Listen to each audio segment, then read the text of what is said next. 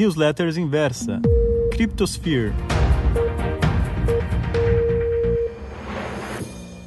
Poucos sabem, mas o meio mais utilizado para que se começassem a difundir ideias nesse novíssimo mundo de criptomoedas foram os fóruns de internet, Reddit e Bitcoin Talk principalmente. Para quem não conhece, esses fóruns são bem diferentes das redes sociais mais complexas que muitos de nós utilizam todos os dias, como o Facebook e o Instagram. Na verdade, são espaços para discussão, onde geralmente pessoas ficam escondidas por detrás de um apelido criado por elas mesmas. Nada de foto de família, do cachorro, imagem de bom dia, nem de mensagem motivacional. Talvez exatamente por isso, esse tipo de rede costuma ser marcada por discussões intensas, sem pudores e por memes. Muitos e muitos memes.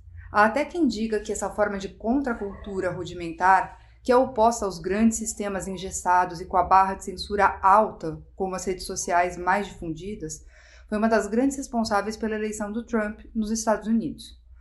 Verdade ou não, o fato é que muito do que nós conhecemos como projetos multibilionários de criptomoedas hoje teve seu início exatamente em longos posts, discussões e até brigas entre pessoas que jamais se conheceram.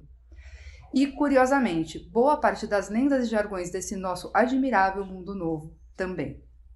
A expressão hodler, é assim que se escreve, surgiu dia 18 de dezembro de 2013 num post do Bitcoin Talk. Nele, o usuário GameCube, que ao final confessa que tinha tomado umas a mais, estava possesso com o crash do mercado de Bitcoin que estava acontecendo na época e com a sua vida pessoal. Contudo, ele assume que ele é um péssimo trader e por isso iria rodlar, um typo da palavra em inglês holdar, que significa manter a posição dos seus bitcoins. Por mais banal que possa ser, o post viralizou e o termo hodler, escrito desse jeito, passou a ser a expressão favorita pelos entusiastas de Bitcoin. Afinal, se maior parte das pessoas normais não é trader profissional e seu ativo tem de fato o potencial de ser a melhor forma de dinheiro que já existiu até hoje, não teria sentido liquidar esse ativo pensando no longo prazo. Na época que essa mensagem foi postada no Bitcoin Talk, eu já fazia parte do criptomercado e me preparava para lançar uma das primeiras exchanges de criptoativos que surgiu aqui no Brasil. Posteriormente, ela foi adquirida por um dos maiores players da atualidade. Já tinha Bitcoin, já tinha tido um bom ganho com algumas compras e vendas, e assim como boa parte dos entusiastas da época, passei o ano de 2014 inteiro amargando a correção, da, a correção do preço depois da alta histórica de mil dólares que aconteceu no final de 2013. Naquele tempo eu nem sonhava que um dia teria séries dedicadas a esses, esses ativos como investimento e no mercado tão novo, confesso, caí na besteira de não rodar alguns bitcoins. Eu vou explicar. Minha primeira viagem para a China foi no início de 2015, para uma conferência em Hong Kong em que eu palestrei. Como boa entusiasta que eu sou, emiti minha passagem numa promoção de milhas, nada do glamour de palestrante com primeira classe e tudo pago. A viagem era por São Paulo, com escala em Joanesburgo, na África do Sul, uma espera de 7 horas no aeroporto e depois um voo de 15 horas até Hong Kong. Sim, isso existe. Em outras palavras, mais de 30 horas de viagem até o destino, com 11 horas de fuso horário para frente. Para ter ideia, quando eu cheguei lá eu não fazia ideia de que dia era.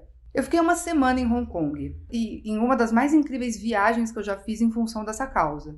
Mas o que ninguém te conta quando você está numa viagem dessas é que as pessoas e as obrigações que você deixou no seu fuso horário original não param. Conclusão: foi uma semana em que eu mal dormi.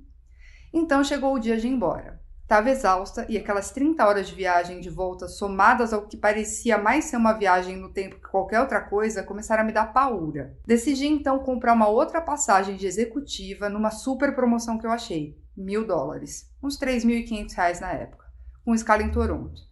E por que a promoção? Porque ela valia só para quem pagasse em Bitcoin. Assim, aconteceu uma, um dos maiores erros da minha vida. Paguei algo em torno de 4,5 bitcoins por uma passagem de avião só de ida. Se tivesse guardado, esses mesmos bitcoins hoje valeriam 292.500 reais. Toda vez que eu me lembro dessa história, lembro do quanto é importante manter o pensamento a longo prazo nesse mercado, pois a escola da vida pode acabar custando muito mais caro que um MBA. Entender a movimentação de mercado é fundamental para fazer escolhas de melhores momentos em qualquer mercado. Mas no caso do Bitcoin especificamente, o momento não poderia ser melhor para comprar. Portanto, aprenda com o meu erro e siga o meu conselho. Just it. Você não vai se arrepender. Um grande abraço e até a próxima.